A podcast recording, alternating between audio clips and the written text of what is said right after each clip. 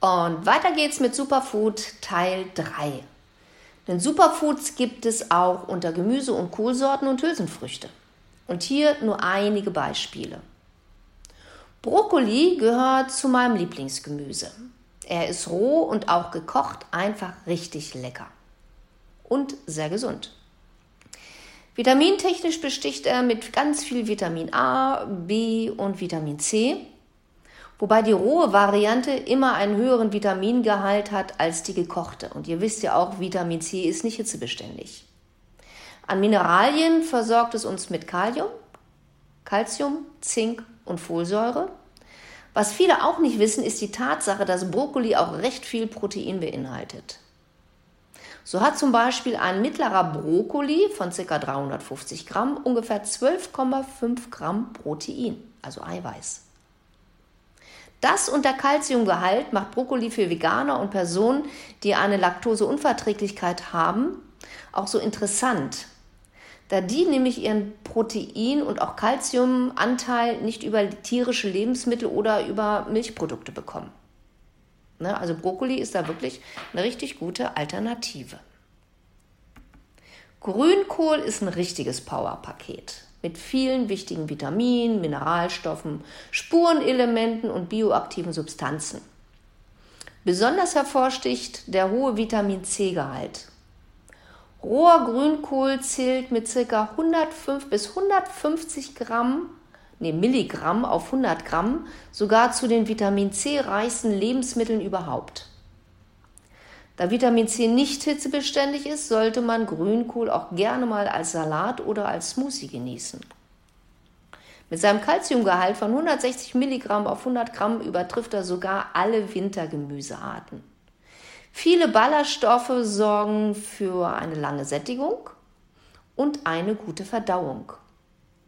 Wer Probleme mit dem Verdauungssystem hat, sollte sich nur bei der Menge etwas zurückhalten, um Blähungen und ähnliches einfach mal zu vermeiden. In meinem Artikel über vitaminreiches Wintergemüse, das war im November 2019, glaube ich, ähm, könnt ihr dazu auch noch einiges mehr erfahren. Geht einfach auf die Elan-App oder halt auf unsere Homepage. Die Aubergine ist noch erwähnenswert.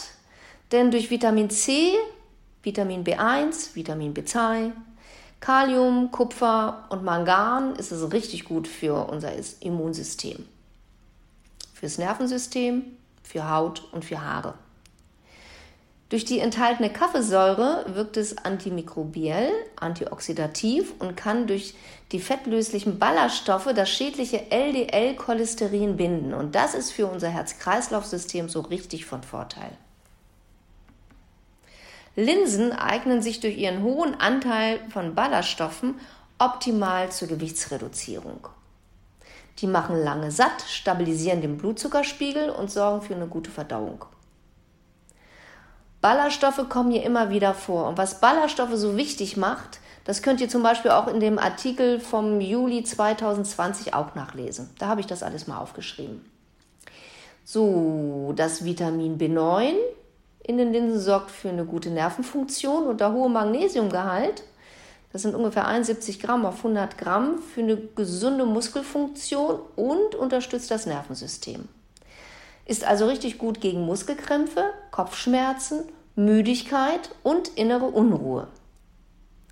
Mit 9 Gramm auf 100 Gramm Protein sind Linsen auch wiederum eine gute Eiweißquelle enthaltene Polyphenole, also sekundäre Pflanzenstoffe, die im Körper als Antioxidantien wirken und uns vor freien Radikalen schützen, unterstützen sie uns und sorgen mit für ein langes und gesundes Leben.